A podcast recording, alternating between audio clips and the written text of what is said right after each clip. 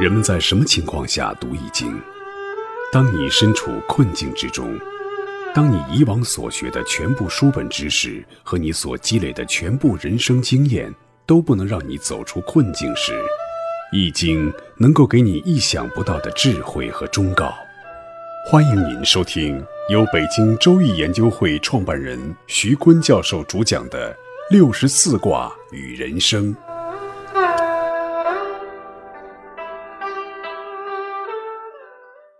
亲爱的听众朋友，大家好，我是北京周易研究会创办人徐坤。今天我带您走进周易殿堂，主讲六十四卦与人生。听众朋友们，大家好，我是林雪。大家好，我是徐老师的闭门弟子，我是万莹。欢迎万莹牺牲假期的休息时间来演播室做节目。今天呢，我们讲震卦。震卦的卦画呢，上卦是震，下卦也是震，是八重卦。是由纯卦构成的，上下都相同，都是震卦。震为雷，震卦的画面呢，就是雷声滚滚，威震天下。《说文解字》上说：“震，霹雳震物，从雨沉声，雷声相继而作，威震天下。吉雷之名，霹雳之威。震卦呢，又叫做雷霆之威。在天是雷声轰轰，在地。”是天雷勾地火，是地震爆发，雷声隆隆。君子以恐惧修省，君子一定要畏天啊，畏天之威，畏自然规律之威，思省过咎自己的过错而改之。思省这种态度，就不怕雷震了。不光是雷震，其他的灾难啊，大自然界带来的或者人类社会带来的灾难，就都不怕了。说有雷震。震动这么明显的征兆，才知道反思，这已经为时过晚。凡遇到惊惧之事，皆应该反思，皆应该如是。下面我们讲一讲推背图。震卦对应着推背图当中的第二十六象，图中呢画着一名僧人，后面跟着四名女子。这一项说的是元顺帝听信西域僧人的房中运气之术，沉溺于寻欢作乐。导致刘福通、徐寿辉、方国珍、张士诚、陈友谅等人趁机四起，宦官朴不花主政，对国家政事和义军全都是不闻不问，导致徐达、常遇春直入京师，都门大开，完全没有防备，大元王朝最终丧于淫僧之手。我们再来看谶，谶曰：时无夜，年无米。时间上面没有夜晚，过年的时候呢，百姓锅中没有米，这一看就是亡国的征兆。元朝的最后一代皇帝元顺帝呢，他是没有夜晚的。为什么这么说呢？因为他每天都在学习西域传来的房中术，夜夜春宵，根本就没有空休息。那后面两句呢？花不花，贼四起。花不花指的是人名，元朝灭亡和一个叫朴不花的宦官有直接关系。顺帝沉溺于声色之后呢，无心管理朝政，于是朴不花在朝堂之上全都安插了自己的人，权倾朝野。但是呢，朴不花玩弄权术，欺上瞒下。红巾军起义的时候，他压制各地告急文书和将臣的公状，导致人心涣散，忠臣被陷害。贼四起，说的就是这时起义军起于四面八方。再来看宋，宋中的前两句说到“鼎沸中原木木来，四方警报起边该”。第一句中“鼎沸中原”就是说中原开始不安定，后面的“木木”呢指的是韩林儿，是乱军当中的帝王。后一句就是说四方红巾军都过来了。宋的后两句说“房中自有长生树，莫怪都城彻夜开”。房中自有长生树就对应了时无夜。原始当中记载，元顺帝时期呢，封了两个喇嘛僧人为司徒和大元国师。为了学习男女双修之法，顺帝就命人到处的搜集民女，日日洗眼，甚至呢和宠臣宦官在后宫公然淫乱。都这样了，那这国家能不亡国吗？每日荒淫无度，夜不闭门，这不就是开着门等起义军进来吗？一三六八年，徐达率明军驻扎在通州。元顺帝呢，得知这个消息以后，带着后妃太子打开建德门，逃亡上都。第二天呢，明军就攻入了大都，元朝灭亡。这一项对应着震卦，震卦为雷惊百里之象，也正合了本象的这种大动荡。丢失了中原地区的元朝政权呢，后来几经反抗，发兵想夺回失去的土地，但最终是末路之潮，无力回天。下面我们看一下卦辞。震卦的卦辞是震亨，震来细细，笑颜雅雅，震惊百里，不丧比畅。惊雷百里，震雷细细，震来就像老虎叫一样，先是像老虎叫，吓一跳啊，然后就是笑颜雅雅，说开始呢是怒怨惊恐，之后呢就是取了一个汤勺，取了一个酒器，然后喝酒吃肉。震呢是打雷，打雷的时候呢，雷惊百里，让人惧怕。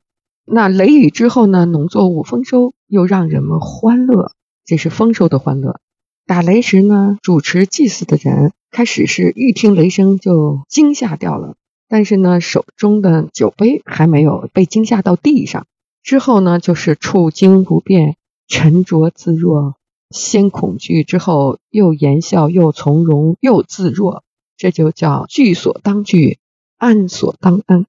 可能听众们会说，打雷这么常见的自然现象，还描述这么一个大画面，还惧所当惧，安所当安，太假模假式了哈。其实呢，不是这种惊雷式的震动，在我们身边呢是时有发生的。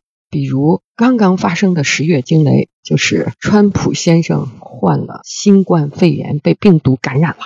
不是说。一定是天上打雷，我们人世间的惊雷也是把我们惊吓到了。那卦辞说呢，要惧所当惧，还是要畏天呢？安所当安，还是不要怕？下面我们看震卦的爻辞：初九爻辞，震来细细，后笑颜雅雅，吉。初九是阳爻阳位得正，处在最下方，当位至刚不中。这里呢，雷震。表示了巨大的变化。初九遇到了大的震动变化时，产生恐惧之感，跟卦辞说的一样。但是初九呢，是震卦的下卦的主爻，也是重卦上卦的主爻。这个卦呢，上卦一个阳爻，下卦一个阳爻，这两个阳爻都是卦的主爻。至刚不中，就急于上进，它体现了震卦的主要的担当。雷声一来。先令人恐惧，然后呢，迅速的在政变中找到了自己的位置和处理的方法，掌握了在大变之中的行为法则。就像川普的新冠肺炎这个消息刚发的时候，川普先生也非常的紧张，他经常的问医生：“我会不会死啊？我会不会死啊？”然后呢，又迅速在这个巨大的、惊人的病变中找到了方法。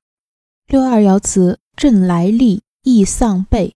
基于九零戊竹七日得啊，六二呢是阴爻阳位得正居中位，但六二与六五都是阴爻又不相应。当政变发生的时候，六二到高山上去避难，顾不上亿万家财了。当政变过去后，回家一看，哎，什么也没损失。政变发生时有危险，紧挨着震动变化的中心，那只有逃和避是最好的方法。所以六二跑到山上去了。那川普是坐了军舰到海军的医院，到岛上去了啊。再来看六三爻辞：震苏苏，震行无省。六三是说震声一来，吓得哆了哆嗦的样子，赶快跑，越快越好，躲到最安全的地方，伤不到自己的地方。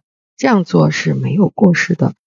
六三位不正又不中，还处于上下两震之间。我们说这个震卦呢？上卦是震，下卦也是震，六三正好是上下爻的中位，所以就震苏苏震个不停啊！上边震往下面跑，下面震往上边跑，左边震往右边跑，右边震往左边跑。总而言之，六三就是震苏苏不停的逃和跑。六四爻辞震碎泥，六四呢位不正了，因为站在爻位上，震变时呢就被泥埋了，埋到了泥土之中。九四一个阳爻。上有两个阴爻，下又有两个阴爻，被阴爻埋住了。这个阳爻就象征着被埋在了泥里头。六五爻辞：震往来，利，亦无丧，有事。六五在上卦居中位，当政变到来的时候，要跑反而会被斩首。这不像六三震苏苏啊，上震往下跑，下震往上跑。六五居中位啊，它却是政变的目标。如果你只会逃和避，反而会在逃跑的途中被斩首，有亡命的危险。如果不动呢，反而安全，没有大的伤害。六五是阴爻处在阳位上，位不当，当震动发生的时候，就有失位的危险。如果逃跑呢，会亡命在逃亡的路上，尊位也会被夺走。所以，已经到六五位的时候，就不能逃和避了。但是如果政变到来，也不逃也不避，那也有被埋在泥土中的危险。所以，震往来历，历就是指着危险。上六爻辞：震所所，是决绝，争凶。震不于其宫，于其邻，无咎。婚垢有言。上六也是指震声一来吓得直哆嗦，眼神惊恐不定，疑光闪闪，往前有凶啊！震动不是出自本身，而是出自邻人，不是上六的过失。也有说，当政变四起，用结亲的方法逃避巨大的灾害，也是一招啊，就是和亲。也有书说呢，九四与上六是有君臣结成婚盟之象。为了团结自己的下属，在危难面前跟自己一条心，君主就把女儿下嫁给大臣。这个正卦呢，是讲巨大的自然灾难或者社会灾难来的时候，自然灾害就像天雷勾地火，天上打雷，地上发洪水，又地震、海啸，这样巨大的自然灾难的时候，或者人间战争四起，那这种灾难呢，雷卦的精神是说。面青天而惧，闻惊雷不畏，走平地而恐，触风波不惊。这是雷卦讲的精神。川普在他竞选最白热化的时候，突然得了这个新冠肺炎。看到新闻的时候，我们都震惊了。刚一听，我还以为他闹着玩呢，不是经常在自己推特上面发点什么信息吗？老师，他的这个情况得新冠肺炎的这件事，在八字上面有什么征兆吗？对看看川普的八字啊，根据川普在推特上亮出的身份，他的出生日期呢是一九四六年六月十四日上午十点。他是丙戌年生，甲午月己未日己巳时。那他的天干甲己就合土了，年干是丙火，丙火呢是火生土，有助于天干的甲己合土的化合。而且他地支呢还有两个土一个火。年支的戌是土，日支的未是土，然后就是火。时支呢是巳火，年干呢是丙火，这火都有助于土化合而成，所以它就是火土两神成像，而且是火生着土，印生日主，这个印都结成了一片啊。地支都是印，而且透到天干上啊，所以这个川普的悟性特别好，学习能力特别强，热点转换特别快。能够及时的抓到战略点，这就是八字里讲的化合而成，并且化合成功了。甲己合土，月支午火助化，化合成功以后呢，火旺土相，因为是在五月嘛，都已经入夏天了。火是甲己化土的催化剂，年支呢又是土的强根，又有丙火透干，地支有两合火、三会火局，总之是一片火。火为印，是生土的印啊，所以川普是悟性特别好，特聪明。这么好的八字命格，怎么就被病毒给逮住了呢？这个甲己化土的格啊，它必须生在辰戌丑未的四季月里，就是土月生的时候才能化合成。或者地支呢，土星的数在两个字以上，这地支含两个土，这川普都合了哈。天干在透两个土，呃戊或者己，四柱上要不见木星来克破，时支的土星不违逆，这个化合成功了。